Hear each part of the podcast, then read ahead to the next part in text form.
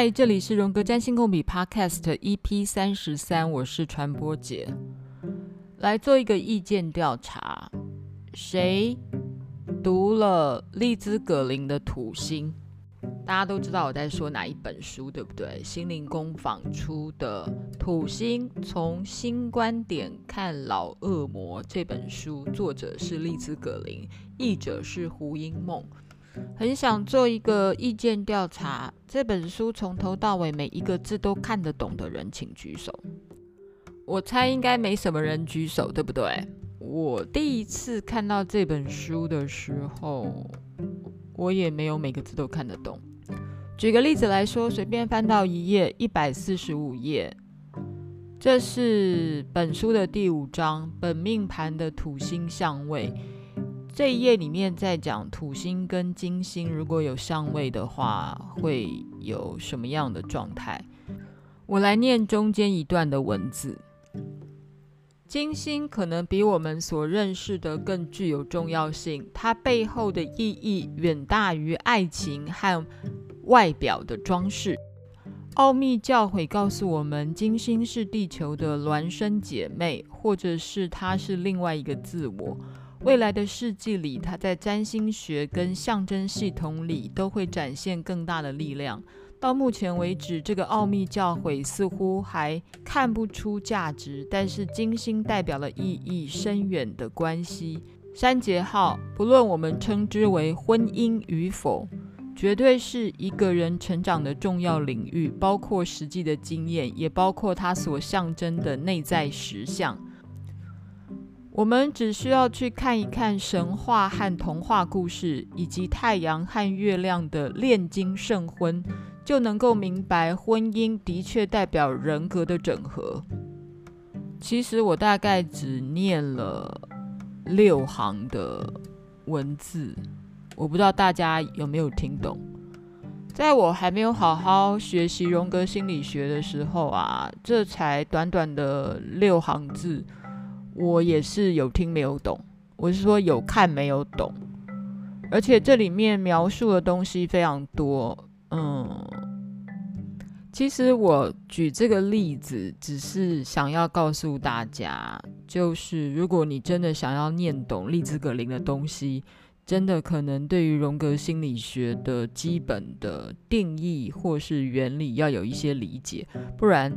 丽兹·葛林的书真的会龙跨龙膜，而且事实上也不止丽兹·葛林常常引用荣格心理学的东西。其实我刚才也随便翻了一下那个苏汤普金，他写那个大家都有的这本教科书，叫做《当代占星研究》这本书，也是胡一梦翻译的。他其实也用了很多概念，是谈到荣格心理学里面讲的东西。既然我刚才已经随机念了六行丽兹·葛林写的关于金星的诠释，我就稍微再把这六行的内容描述一下。第一第一行他说，金星可能比我们所认知的金星更具有重要性，它背后的意义远大于爱情跟外表的装饰。诶，这句话还蛮简单的嘛，哈，因为我们一般。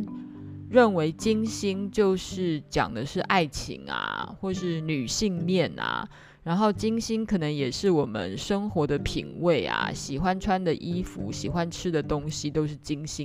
因为我们之前有讲说，金星就是天秤座跟金牛座的守护星啊，天秤座就是关系，对不对？第七宫的滋味是爱情，金星。然后金牛座的滋味就是谈的是我们的生活品味啊，吃喝穿衣服的品味，很喜欢享受的。所以，所以金星一般来讲的定义，我们会知道是爱情或是外表的装饰，对不对啊？长得很漂亮啊，喜欢美，这是金星。所以丽兹·葛林说，金星可能比我们想象的这两层的意义更远大。好。奥秘教诲告诉我们，金星是地球孪生姐妹，或是它是另外一个自我。未来的世纪里面，它在占星学和象征系统里会展现更大的力量。他的意思是说，金星也是另外一个自我。所以这时候你就要了解一个事实，就是说金星也是一个自我的展现，所以就不要很狭隘的认为整张星盘里面谈到自我的只有上升点跟太阳，这样你就错了。就是回到我们之前有提过的，其实整张星盘就是你的自我，就是每一个人的自我。好，所以金星它所展现的自我是怎么呈现的呢？金星所代表的意义是意义深远的关系，然后这边有一个三节号嘛，这个是什么样的关系呢？不论我们称之为婚姻与否，好，所以他这边其实在重新描述的是金星所代表的就是意义深远的关系，这种关系有可能是婚姻关系，然后这种婚姻关系绝对是一个人成长的重要领域。包括实际的经验，好，实际的经验就是说，如果你真的结了婚，所以婚姻当然是你成长你你人生中成长的重要领域嘛，这个可以理解。我们当然很多人都是从婚姻里面才知道说啊，原来我在关系里是怎样的脾气呀，怎样的展现自我啊，因为之前我们讲了，你的伴侣其实是你很重要的一面镜子嘛，哈。好，这叫做实际的经验。接下来他写的一句话叫做“也包括他所象征的内在实相”。这个内在实相从哪里去理解呢？他后面有解释。只要我们去看一看神话或童话故事，以及太阳月亮的炼金圣婚，就能明白婚姻的确代表人格的整合。好，这句话就是一定很多人会看不懂的地方，他到底在讲什么？这个其实就是荣格心理学讲的，每一个人的潜意识里面都有相对于你性别的另外一种原型形象，我们称为阴性灵魂或阳性灵魂，意思就是如果你是女生。你的潜意识里面就有一个叫阳性灵魂的东西，叫阿尼姆斯。阿尼姆斯。那如果你是男生，你的潜意识里面就有一种原型的阴性形象，叫阿尼玛。阿尼玛，你也可以翻成阴性灵魂。那阿尼玛从哪里展现呢？从你的母亲、姐妹，还有重要的女性，譬如说你太太、女朋友的身上来展现，就是你所投射的那个对象，好，它会是你的阴性灵魂的展现。反之亦然，女生的话就会有阳性灵魂，叫做阿尼姆斯，就是从父亲啊，或兄弟，或者是你的重要男性男朋友或丈夫们。的身上来展现你的阿尼姆斯阳性灵魂，所以意思是说，每个人的内在里面都有阴性灵魂跟阳性灵魂的圣婚。那圣婚这件事情就不是不是真正的，是内心里面的圣魂，是炼金术里面的圣魂。呃，我这边为什么会扯炼金术？你在统合你的内外，你在统合你的心灵世界，你在统合你的自我。我讲的是大我，好了哈，大我就是 S E L F self，然后是大写的 S。这个稍微也稍微解释一下，就是荣格讲自我这个字啊，或是大我会用。大写的 S S E L F self，但是是大写的 self，就是自我。也有人把它翻成高我，就是一个人要成为跟自己的灵魂结合在一起的这个 self，这个高我的境界。这个这个高我的概念其实是在无意识里面的，它是一个很高的，它它其实这个因为。它高到你的意识没有办法看见啦，所以真正跟灵魂可以统合出来的这种高我，其实是属于潜意识范畴里的，是属于 archetypal images，它是属于原型范畴里的高我。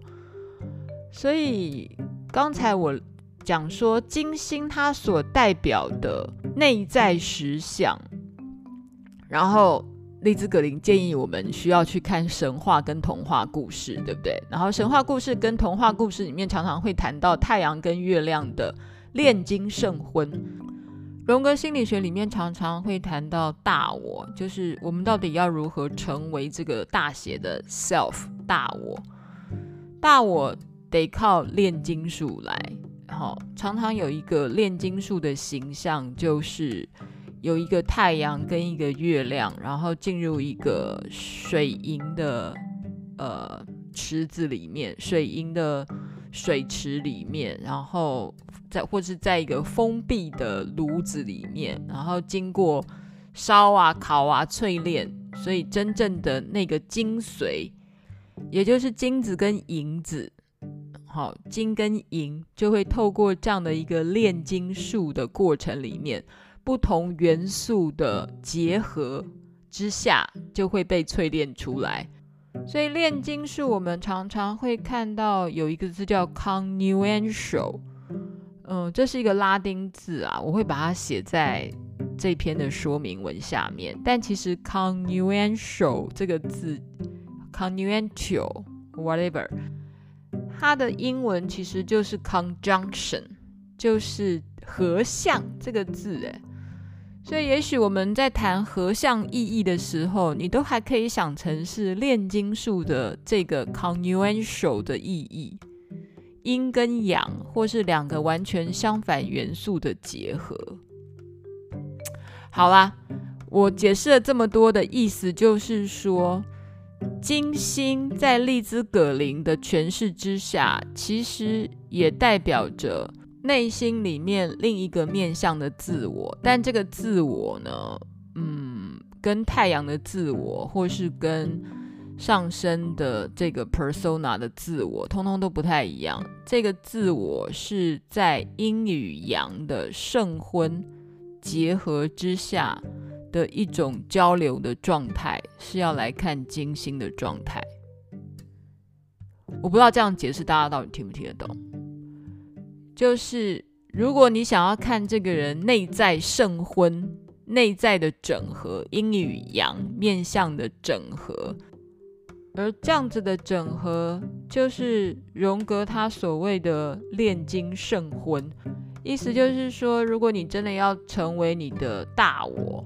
之前，你内在的阴面跟阳面两个相反的太阳跟月亮必须要整合之后，你才会有可能达到内在圣婚这样的一个境界，达到炼金术炼成金跟银的这样的一个境界。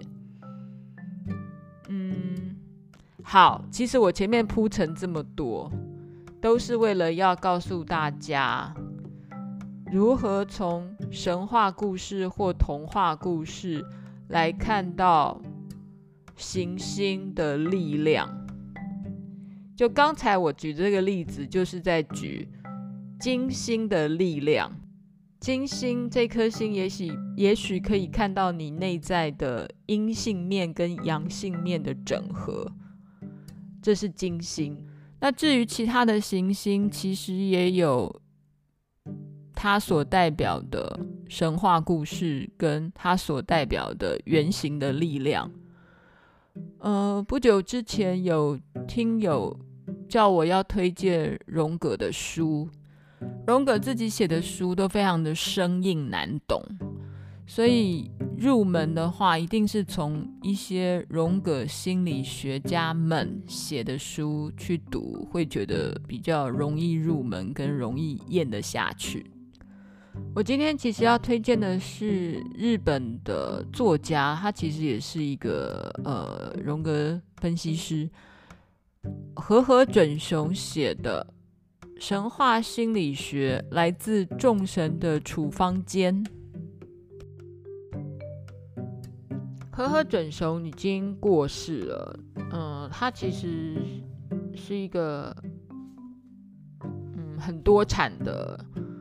荣格分析师的作家，然后还有很多本书已经翻成中文了。我相信很多听友们应该也知道这个人。他有好多本呃很知名的书，譬如说前几年的，也是心灵工坊出的，叫做《高山寺的梦僧：日本人的传说与心灵，佛教与心理治疗艺术》，这都是心灵工坊出的。其实呵呵准雄的一家子好像都是心理学家。然后他的儿子叫和和俊雄，他也是一位荣格分析师。和和准雄其实在二零零七年已经过世了。然后这本书其实是他在二零零二年到二零零五年之间写的一些短文，然后再把它集结成这本书。所以这本书其实文章都不会太长，所以还算蛮好下咽的。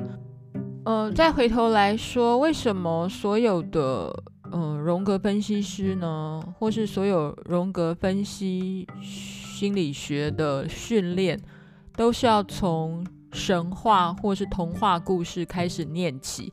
就如同刚才我念的那六行利兹葛林写的呃文字一样，他也是叫大家去读神话故事或是童话故事。嗯，为什么要叫大家去念神话故事跟童话故事？然后为什么一直都说，嗯，就是行星的原型就来自于神话故事或童话故事？那为什么这些东西这么重要？我觉得我可能换另外一种方式来解释好了。喜欢神秘学的人啊，通常会说啊，宇宙里面啊，冥冥之中就会有一种力量。带领着我们每一个人或每一个灵魂向哪个方向走去，或是冥冥之中它自有自的、自有自的去处，或自有自的方向。那什么叫做冥冥之中？那那个冥冥之中讲的那么玄，到底是什么东西？用荣格心理学的说法就是。那些冥冥之中会带领我们灵魂操作的方式、跟操作的模式或操作的力量，它就是所谓原型的力量。那什么叫原型的力量？就是那些各式各样的原型的展现，就是从神话故事里面的人物的展现。再把它说的更简单一点，就是这个宇宙里面所有的事物，如果你想要知道它的操作的模式或操作的方法跟操作的精神来自于哪里，参考的指标之一就是神话故事或者是童话故事。尤其是神话故事，每个民族里面都有神话故事。然后那些神话故事到底代表着什么？就是那个文化的源头里面，它的原型形象，或是它它的文化最深度的内在的动力，可能都是从那些神话故事，或是那些神话里面的人物里面的动力所操作出来的。我用“操作”这个字可能有点强烈了，但我的意思就是说，如果这个宇宙里面是被原型所操作的话，那那些原型是什么？就是那些神话故事里面的人物啊，然后他们的模式啊，就是操作这个宇宙，或是操作这个冥冥之中的力量了。嗯，再换一个例子来讲好了，就是。举一个例子好了，太阳这颗行星的原型的形象就是阿波罗这个神。那阿波罗是谁呢？阿波罗其实也是宙斯的孩子啊。那宙斯是谁呢？宙斯就是所谓的木星哦，是 Jupiter 哦。那宙斯的爸爸是谁呢？宙斯的爸爸其实是土星，诶，是 Kronos，诶，是克罗诺斯。那其实。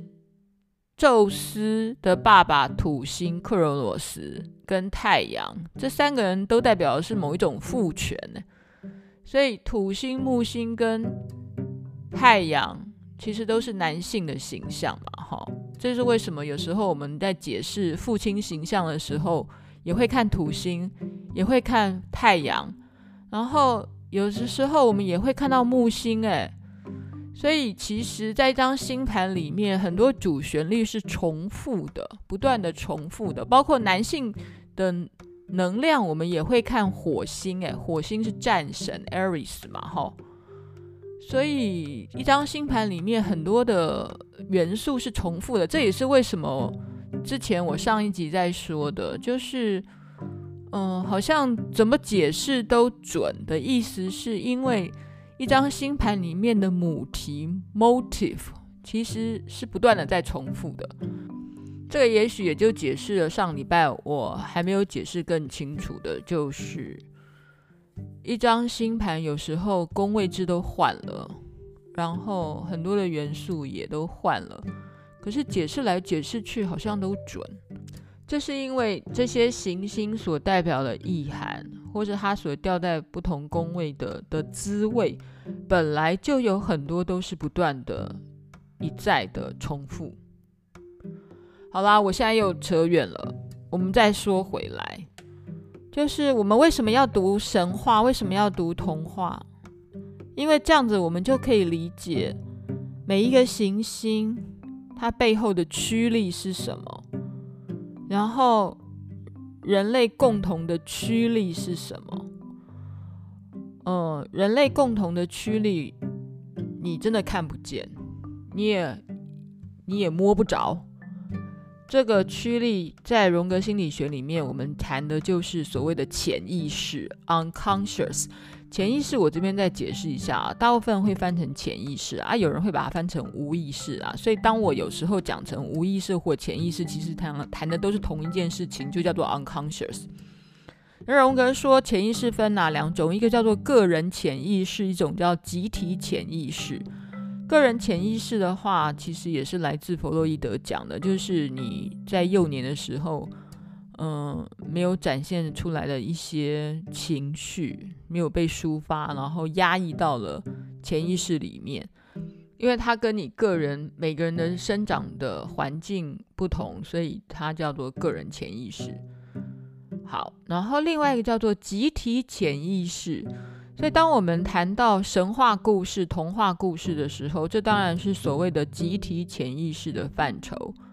所以，我们讲关于原型形象 （archetypal images） 这些人物到底是存在于哪里？存在于心灵的集体潜意识里面。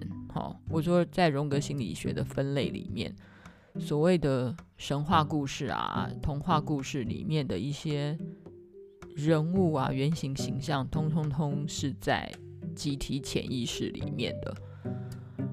这也是我今天的标题里面讲的：行星的神话原型怎么驱动我们的人生。我这样讲的就是那些 archetypal images。那这些原型的驱力，就是冥冥中主宰我们集体潜意识的动力。或动力们，和和准雄他这本书里面其实有一个更有意思的形容，形容其实在我们的内心里面，在我们的潜意识里面，那些神话故事的主角们，就是我们内心世界里面的住民，就是我们的集体潜意识里面住着一大群人。那那些人是什么？是谁呢？就是这些神话故事的主角们。简单的来说，我们每一个人的心里其实都住着土星，就是 Cronus，好，克罗诺斯这个神，然后也住着克罗诺斯的儿子，叫做宙斯 Zeus。Zeus 是谁呢？就是 Jupiter，就是木星。然后同时也住着木星的儿子，其实宙斯生了一大堆的儿子啦，跟女儿。那其中一个最有名的儿子就是阿波罗，太阳神。所以我们内心里面都住着克罗诺斯，也住着宙斯，也住着阿波罗。克罗诺斯是怎么样的一个人呢？克罗诺斯就是最有名的。残暴至极的一个人物，Cronus 跟他的老婆叫瑞亚的，他们两个超会生孩子，孩子是一个接一个的生，但是他害怕孩子会夺夺走自己的地位，所以孩子一生下来就把他吃掉。说穿了，他就是会杀孩子、杀子。意思是说，嗯，像是这种 Cronos 这么残暴的一个父亲的形象，他也是我们内心里面的住民之一呢。我是说，住在我们内心里面的某一种人，好，住民、原住民之一呢。好，所以当瑞亚跟 Cronos 生下了最后一个孩子宙斯的时候呢，这个瑞亚呢就拿石头假装成宙斯，让 Cronos 吞下去了，所以就救救了这个宙斯一命。宙斯长大之后呢，就跟梅蒂斯梅蒂斯结婚，然后让克罗诺斯喝下从梅蒂斯那里拿到的毒药，把所有他。吞噬掉的孩子，通通吐了出来。所以刚刚说 Cronus 哈，就是土星，宙斯的爸爸，他很会杀孩子，对不对？因为他每生一个就把他吃下去。但 Cronus 其实也只要喝了一种毒药，就可以把他之前吃下去的小孩通通都吐出来。这就是神话的方便之处。但这个宙斯其实也不怎么样啊。宙斯他也因为很害怕，预言说。他接着生下来的有一个儿子会篡夺他的位置，所以当老婆在怀了一个孩子的时候，就把老婆整个吞掉。父亲会吞噬孩子这样的一个母题，在人类的历史里面其实也是常常发生啊，或者是现代社会，就是。父子之间的相互残杀，或是母子之间，或是母女之间的相互的吞噬或残杀，常常也是发生在我们的生活旁边的，不是吗？那一个是真正的杀，另外一个是象征意义的杀。嗯，这本神话里面其实也会谈到，如果你得，你想要独立。你得在意义上的与你的父母亲切割，或是意义上的所谓的杀死你的父母，这样你才有可能独立。再来，宙斯的男女关系其实也是非常的惊人或丰富的。宙斯也会嫉妒啊，宙斯也会背叛啊，然后宙斯也会单恋。譬如说，他跟女神 Daphne 之间就有一个。呃，很凄美的单恋的故事。所以，无论是哪一个希腊神话的形象，不论是刚才我们讲的 Cronos、宙斯或阿波罗，或他们的妻子们，哈。不管是充满嫉妒的，譬如说希拉，宙斯的大老婆，她也是一个非常爱嫉妒的人。这些所有所有的神话里面的这些人物的形象，其实都是我们潜意识里面很深很深的住民们。他住在我们的内心里，但他住在我们每一个人内心里。但是你到底有没有感受到这些？人物，这些神话人物在你的心里面呢？在这本书里面的第二页啊，标题叫做“发现自己的树”，意思是你会怎么看待你内心的树，或你会怎么去诠释你内心的这棵树，或是你的这棵树跟无意识里面的这些神话的著名产生什么样的互动的关系？那是很个人的，而且每个人是不一样的，所以就回到荣格他自己问的一个问题，就是你靠什么样的神话活下来？然后你的神话又是什么？其实这本书当然谈的是和和准雄他自己对于神话故事的诠释，然后他在这本书里面讲的是。每一个读者都可以找出自己的诠释。其实要读懂神话故事啊，需要动用一个人所有的能力。对于神话的解读是非常因人而异的。这句话写在这本书的第十九页。真的，你得要耗费你全身的智慧，你才会读懂属于你自己的神话。你你也可以说，如果你要读懂你的星盘，你真的要耗费你个人所有的能能力，才可以读懂你个人的星盘。当然，不同的占星师也要耗费他全身的能力，才会读懂任何人或他的个案的星盘。我不知道今天这样解释，大家可不可以理解到一些关于住在我们内心深底的神话故事的这些人物，到底怎么影响我们每一个人的生活？我希望透过今天这个短短的半个小时，可以 sense 到一点神话在我们内心心底对我们个人的作用。到底作用到什么地步，或是作用了哪些方式，或是作用到什么程度，是每个人都不一样的。然后要感受你的心底里面这些神话人物的对话或他所起的作用，然后让你可以跟你的灵魂做连接，这件事情其实是需要花时间的，然后也需要靠等待的。你如果动作太快，你的灵魂会跟不上，所以需要慢慢的体会跟慢慢的觉察。好了，我今天先讲到这里了，因为我觉得好像担心大家会听不懂，然后有点神，但我努力做了解释了。嗯，也许当我未来再更能融会贯通之后，我会找到更好的语言来解释内心里面的神话人物。它的原型的意象或力量如何影响你的星盘，还有影响你的灵魂，乃至于影响你的意识。一定要透过意识，一定要让这些潜意识的东西已经浮现出你的意识，你才会感现，你才会感受他们的存在。然后，当这些潜意识的原型力量浮出你的意识的时候呢，你其实只是开辟一个通道，让这些意识浮现，而不是让潜意识的这些人物直接掌控你的意识。直接掌控的话就很可怕喽，就是你的潜意识里面这些乱七八糟的。神话的人物，他们做的一些乱七八糟的事情，直接 dominate，直接控制了你的意识，那有你有可能就变成神经病喽，你就可能失去理智了，或者是变成疯狂疯癫的情况。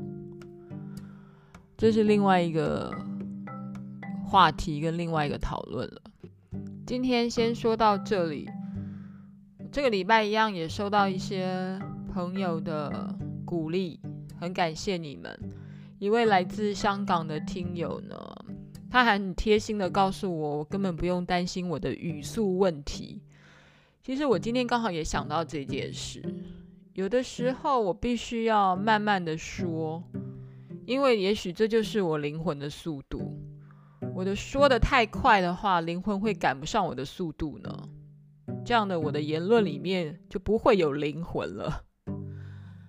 嗯，好啦，好啦，好啦，今天先说到这里了。批评、指教、鼓励，请大家在苹果的 Podcast 上给我五颗星，然后欢迎你留言，然后也欢迎你到脸书传播姐实验室来批评指教，或者是找茬找麻烦，都非常的欢迎。